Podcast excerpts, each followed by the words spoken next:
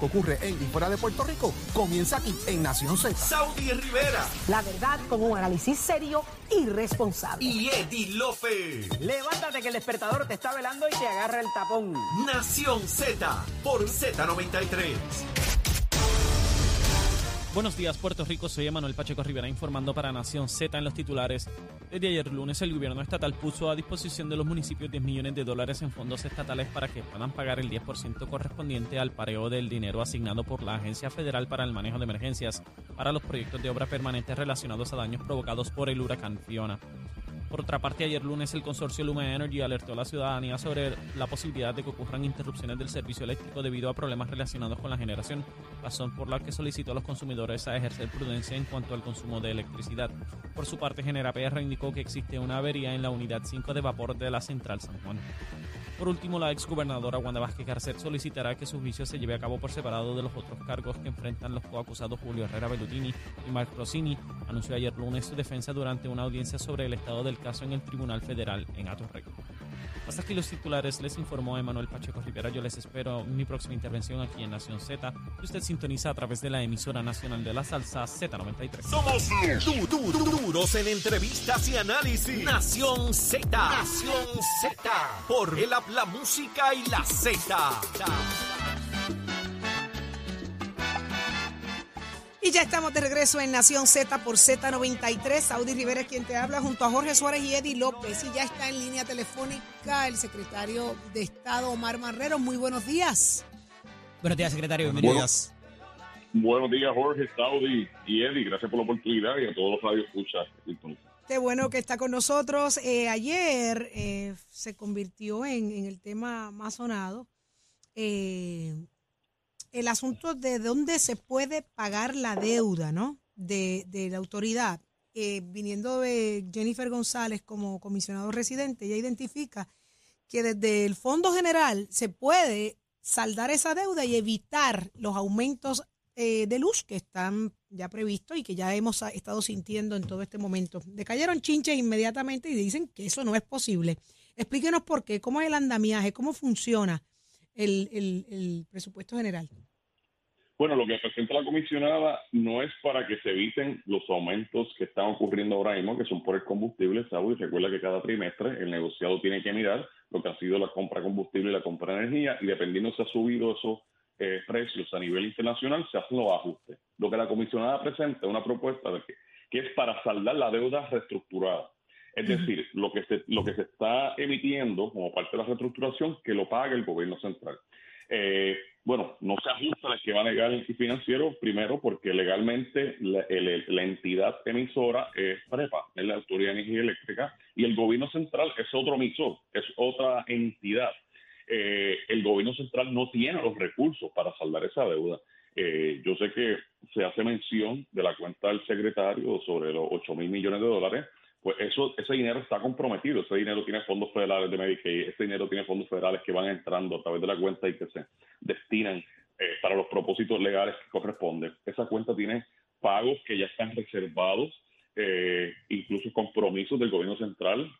Así que lo que se ve en la cuenta no necesariamente es lo que está disponible y eso se ha discutido ampliamente, no solamente por el gobierno, sino también por la Junta de Supervisión Fiscal. La Junta de Supervisión Fiscal particularmente serían los primeros que no permitirían eso, ¿correcto, secretario? Eso es, eso es así. No lo permitirían primero porque bajo los planes fiscales, la ley y la jurisprudencia interpretativa no se permiten los subsidios cruzados. Básicamente no se permite que el gobierno central subsidie a otras entidades porque precisamente eso fue lo que hizo que que- quebrara el gobierno central. El que el gobierno central financiara el GDP, que le diera una línea de crédito a carretera, que le diera otra línea de crédito a, a energía eléctrica, que le diera otra línea de crédito a una garantía de acueducto. Todo ese andamiaje fue pre- precisamente las malas decisiones de estar empeñando eh, un presupuesto que no se tiene, que no es suficiente para pagar una deuda de esa naturaleza. En este caso, si, si eso fuese hacerse, lo que no es legal y financieramente posible, básicamente pondría en riesgo las finanzas del gobierno central, no tendríamos los recursos entonces para poder financiar las operaciones del gobierno central y peor aún, básicamente estarías provocando las mismas prácticas que ocurrieron en el pasado y que se han prohibido. Eh, nosotros, al final del día, eh, lo que hemos buscado es asegurar, asegurar que lo que se fuese a pagar fuese sustancialmente menor a base de la, de, la capacidad de repago de la economía de Puerto Rico y la Autoridad de Energía Eléctrica. Por eso fue que nos quitamos los guantes y hace un año nos pusimos a pelear y a litigar con los bonistas y el tiempo nos dio la razón, logrando una reducción del 80% en esa deuda y logrando una reducción del 80% de lo que sería ese cargo heredado que propone la Junta. Ahora bien, seguimos insistiendo que hablar de un aumento a esta altura es prematuro. Todavía no se ha confirmado el plan, todavía el negociado no se ha expresado y cuando suceda, hemos dicho una y otra vez, que hay todavía espacio en la estructura de la tarifa para mitigar cualquier impacto que pudiese tener el servicio de la deuda. Y si eso no es así suficiente, como queremos reservar los derechos para mitigar ese impacto. Pero eso es sumamente prematuro, pero decir ahora que se va a pagar la deuda. Pero suena chulo, suena chulo al oído de la gente y, y esa cosa, y eso trae votos. Definitivamente, y por eso, con la sinceridad y la honestidad que me caracteriza, lo mencioné. Creo que esta propuesta lo único que tiene es una motivación política. Eh, se está trayendo a. es falta de entendimiento, secretario. No, no, no entiende cómo funciona la cosa, eh, básicamente. O está, o, está mal, o, mal asesorada, Jorge. Yo reconozco que eh, los candidatos pues no dominan unos temas y pues van a estar asesorados, pero parece que están siendo asesorados por personas que no entienden las finanzas públicas o, o personas que entienden las finanzas públicas pre-promesa. Pero es que, el secretario, hablábamos ahorita del dinero marcado, ¿verdad? Por la situación de Mayagüez en particular. Y si alguien puede entender esto bien, es alguien que ha estado en el Congreso y que ha sido legislador. Porque si el dinero es para una cosa, no lo puedes utilizar para otra. Eh, eh, y me gustaría que, eh, como estos asuntos son complicados y que si es una corporación pública o es el Fondo General, ¿cómo pudiéramos quizás tirar una analogía, cómo se corre un hogar, ¿verdad? para propósito de por qué no se puede, si estamos diciendo que tenemos dinero en una cuenta y dinero de más, eh, eh, eh, casi el doble o el triple, ¿cómo es que no podemos utilizar ese dinero para saldar una deuda que nos tenemos que endeudar por 25 años y someternos a que, a que aumente la tarifa? ¿Cómo quizás pudiéramos explicar eso de una manera sencilla en, un, en cómo se corre de nuevo un household para propósitos de, de no endeudarnos a 25 años? Bueno, lo que pasa es que... O lo que dice Jole, suena chulo, saldar eso y salir de eso. Chulo, suena bien. Claro, en tu, en tu, casa va a depender si tú tienes el dinero para ello. Es como aquellos que dicen, pues mira, compra la casa cash. ¿Los tienes? Compra carro cash, los, los tienes, tienes el dinero para comprar cash el carro, tienes la casa para comprar cash, tienes el dinero para pagar tus tu, préstamos o tu estudio sin tener que tomar préstamos estudiantiles. Eso va a ser bien particular. Nosotros no lo tenemos, en la realidad. No tenemos el dinero, todavía estamos en la reestructuración. Por lo tanto, decir que no vamos a, a, eh, eh, emitir una deuda, actualmente lo que se estaría emitiendo es 80% de lo que correspondía, es una deuda reestructurada eh, el análisis está que va a ser un ínfimo pago. Lo más vulnerable, que son 600 mil personas, va a estar completamente subsidiado. Así que en ese sentido, eh, decir que vamos a pagarlo ahora es sacar de los 12 mil millones. Imagínate esto. Nosotros tenemos presupuesto de, de, Fondo General, son 11 mil, 12 mil millones. Imagínate si tú sacaras de esos 11 mil, 12 mil millones que tienes para tus gastos ordinarios, tus gastos eh, esenciales, tú de momento sacas 2.5, se, se te va a, a descalabrar el presupuesto. De la misma manera, si en tu casa tú tienes el presupuesto mensual de X cantidad de dinero y de momento dices, ¿sabes qué? No voy a coger el carro, eh, no voy a coger el carro a préstamo, no voy a coger la casa a préstamo, voy a saldarla. Pues la saldaste y con qué dinero la saldaste. Si no tienes el dinero suficiente, el presupuesto. No es lo mismo saldar una casa que pagar el servicio de la deuda de la casa o pagar la hipoteca, que pagar en los 200, 100 mil, 300 mil de la casa, lo que, lo que le, hipotecario. Así que en ese sentido. Pero, ¿cómo eh, explicamos entonces que el secretario de Hacienda diga que hay unos recaudos significativos en nunca antes visto y que tenemos 8.600 millones de, de pesos en una cuenta sentada allí? Y conciliar eso con lo que usted nos dice ahora. Bueno, lo conciliamos porque el TSA siempre ha sido así. El TSA es una cuenta que tiene muchas cuentas y los 8 mil millones de dólares eh, están completamente eh, presupuestados y delineados para qué corresponde. Eso incluye desde los pagos eh, al servicio de la deuda, desde el pago a los empleados a base del sobrante, desde el pago, como te menciono, de la nómina. No es para el contrato, como dice la, la comisionada. No, esta es la cuenta operacional del Departamento de Hacienda, que tiene múltiples cuentas. Incluso ahí están los 1.3 o los 1.300 millones del Fondo de Emergencia, que aunque está presupuestado, está en esa cuenta. El TSA son muchas cuentas. La cuenta del secretario son muchas cuentas. Yo sé que se habla de una cuenta, pero son múltiples cuentas que, que, que todas corresponden a la cuenta del secretario. Pero está, es dinero que está ahí, pero está debidamente destinado, debidamente presupuestado y está ahí porque tiene que ser pago para algo. Nosotros tenemos alrededor de mil millones, que esto es algo bien importante. Como parte de la reestructuración, nosotros quisimos asegurar, Jorge Saudi y Eddie, que nosotros tuviésemos dinero en la cuenta, que los cheques no volvieran a rebotar, que nosotros no dejáramos guindados a los suplidores, a los contratistas, incluso a los pensionados. ¿Y qué se hizo? Pues precisamente se hizo uno, un presupuesto donde hay visibilidad de todo. Y vaya, bueno, nosotros damos, eh, a propósito, nosotros damos eh, contabilidad puntual en nuestra página web. La página web de AFAP, tú ahora mismo y te da una, eh, una un reporte puntual de todas las cuentas y, todo el dinero que está debidamente depositado en nuestras cuentas. Pero eso logró, esa visibilidad, esa transparencia, esa, esa contabilidad permitió que hoy nosotros tenemos mil millones para los gastos operacionales. Eso es lo que se conoce en inglés un working capital. Eso es la nunca antes Puerto Rico tenía la posibilidad de decir, yo tengo los gastos míos los próximos 90 días en la cuenta por cualquier contingencia o emergencia que suceda. Eso es la realidad. Y también tenemos un fondo de reserva de emergencia. Pero decir que entonces vamos a coger ese dinero, que legalmente no podemos porque son emisores distintos, promesa no lo permite, el tribunal no lo permite, la Junta no permite. Pero si como quiera tú lo quieres hacer, pues vas a descalabrar completamente las finanzas del gobierno de Puerto Rico, no vas a tener fondos de emergencia pues cuando venga un desastre y tampoco vas a tener tus gastos operacionales cubiertos. Digo, Mari, ¿qué va a pasar? Pues tampoco puedes coger prestado porque no tienes eh, crédito. en, el pasado, cuando, cuando había un déficit, ¿qué se hacía?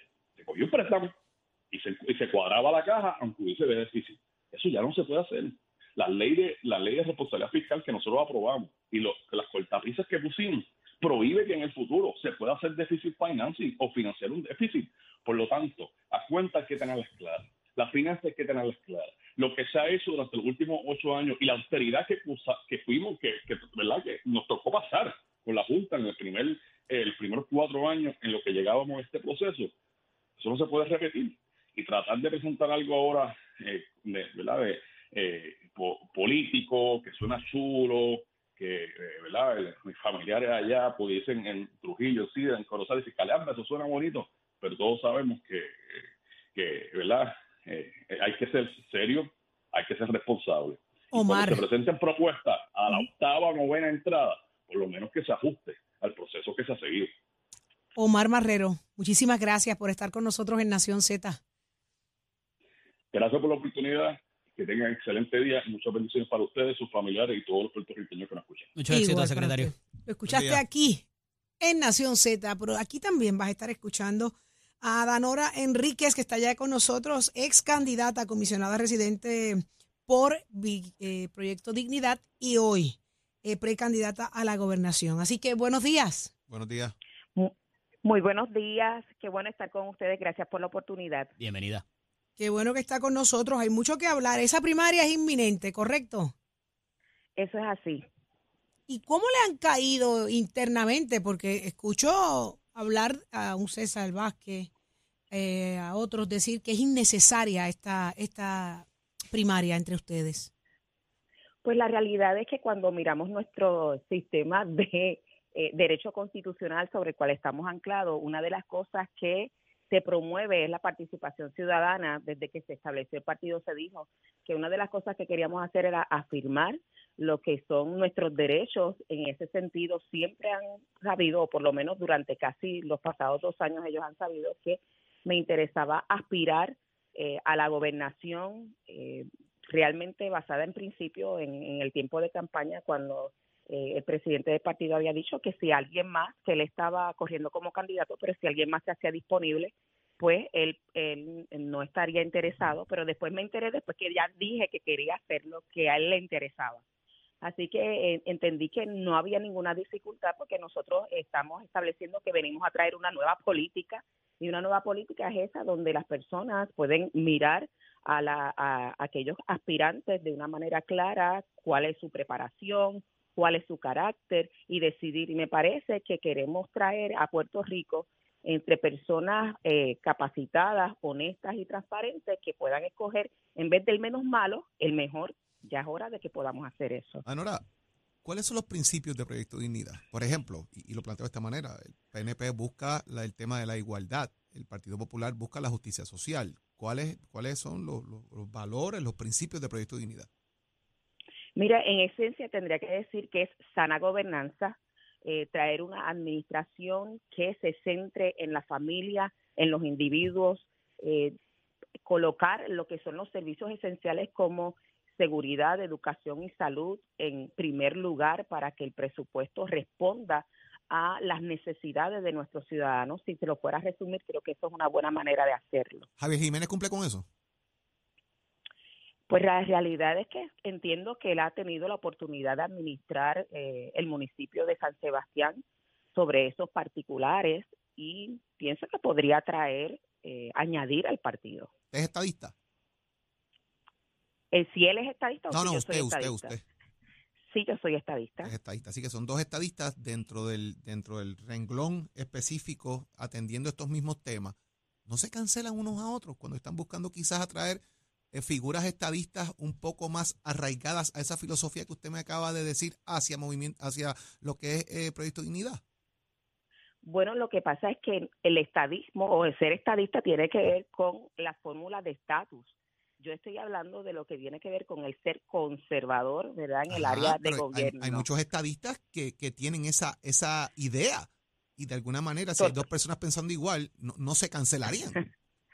Totalmente coincido con usted. Lo que pasa es que yo estoy más empeñada en promover la participación ciudadana y nosotros hemos tenido en los pasados años una creciente abstención de la participación. Así que yo no estoy tanto dirigida a buscar personas estadistas que están activas en la política, sino aquellas que ya se desencantaron, que dicen, mira, estas personas que están corriendo eh, no me merecen a mí confianza, eh, no me puedo identificar con ellos, no entienden lo que yo estoy padeciendo, eh, no me presentan entonces esa eh, ese ánimo de yo decir, mira, quiero votar por ti o por, o por el otro. Entonces, esa es en realidad hacia donde yo estoy enfocada. ¿No es un tema de machismo?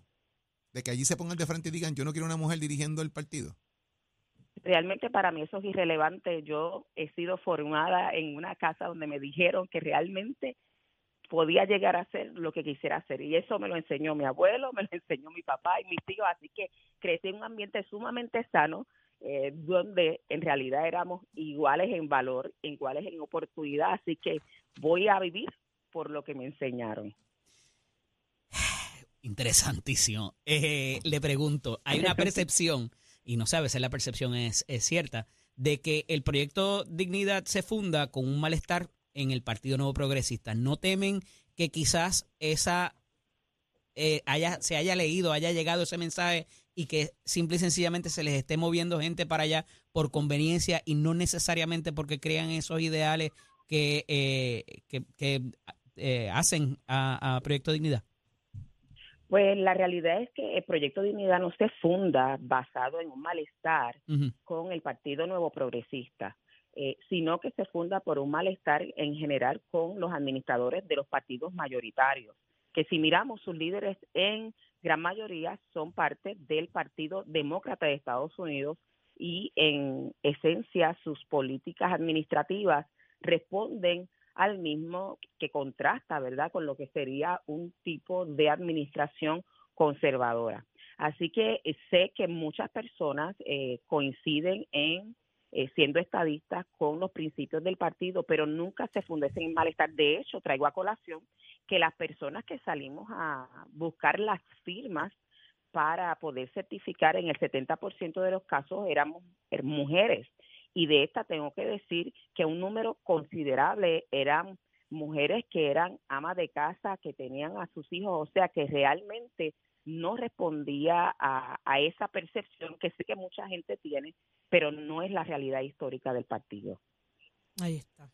Interesante.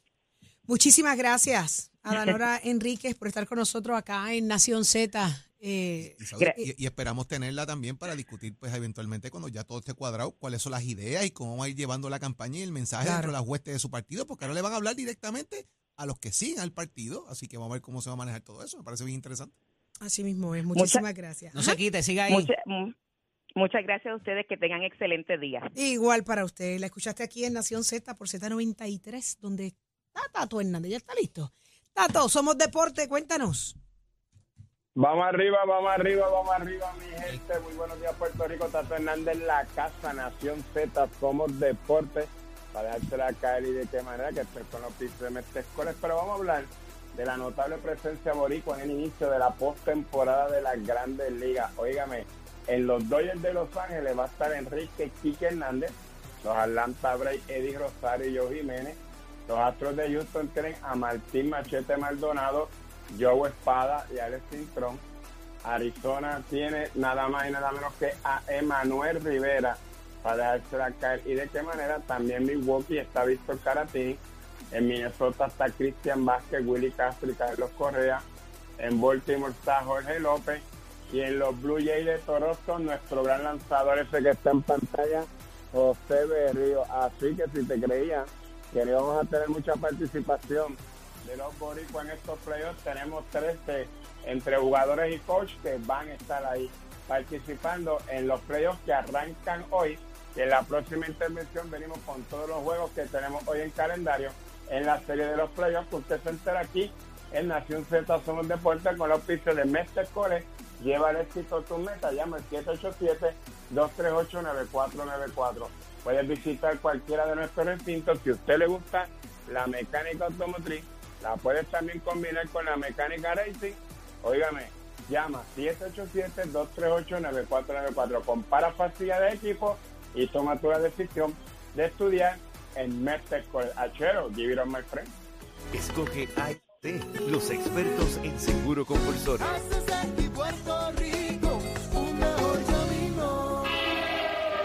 Buenos días, Puerto Rico. Soy Manuel Pacheco Rivera con el informe sobre el tránsito. A esta hora de la mañana ya se está formando el tapón en la mayoría de las vías principales de la zona metropolitana, como la autopista José Diego entre Vega Alta y Dorado y entre Toa Baja y Bayamón y más adelante entre Puerto Nuevo y Atorrey. También la carretera número 2 en el cruce de la Virgencita y en Candelaria en Toa Baja y más adelante en Santa Rosa. También algunos tramos de la PR5, la 167 y la 199 en Bayamón y la 861 en Toa Alta, así como la avenida Lomas Verdes entre la American Military Academy y la avenida Santa Ana. Por otra parte, la 165 entre Cataño y Guaynabo en la intersección con la PR22 y el expreso Valdoriotti de Castro, desde la confluencia con la ruta 66 hasta el área del aeropuerto y más adelante, cerca de la entrada al túnel Minillas en Santurce. Por otra parte, el ramal 8 y la avenida 65 de Infantería en Carolina y el expreso de Trujillo en dirección a Río Piedras, así como la autopista Luisa Ferré entre Montelledra y el Centro Médico y más al sur en Caguas y también la 30 entre Juncos y Gurabo. Hasta aquí el tránsito, ahora pasamos al informe del tiempo. Para hoy, martes 3 de octubre, el Servicio Nacional de Meteorología pronostica para todo el archipiélago un día principalmente nublado, húmedo, lluvioso y caluroso. Se esperan lluvias ocasionales en la mañana y en la tarde, aguaceros y tormentas eléctricas para toda la región, con el norte, el interior y el este recibiendo la mayoría de las lluvias. Los vientos estarán generalmente del norte-noreste de 6 a 10 millas por hora, con algunas ráfagas de 15 a 20 millas por hora, y las temperaturas máximas estarán en los altos 80 grados en las zonas montañosas y los medios altos 90 grados en las zonas urbanas y costeras con los índices de calor alcanzando los 105 grados en el oeste. Hasta aquí el tiempo les informó Emanuel Pacheco Rivera. Yo les espero en mi próxima intervención aquí en Nación Z y usted sintoniza a través de la emisora nacional de la salsa Z93. Próximo, no te despegues de Nación Z. Próximo. No te muevas de ahí que por ahí viene Pichi Zamora. ¿Y qué será lo que tiene que contarnos? ¿Qué está pasando dentro del Partido Nuevo Progresista? Usted se entera solo aquí en Nación Z por Z93.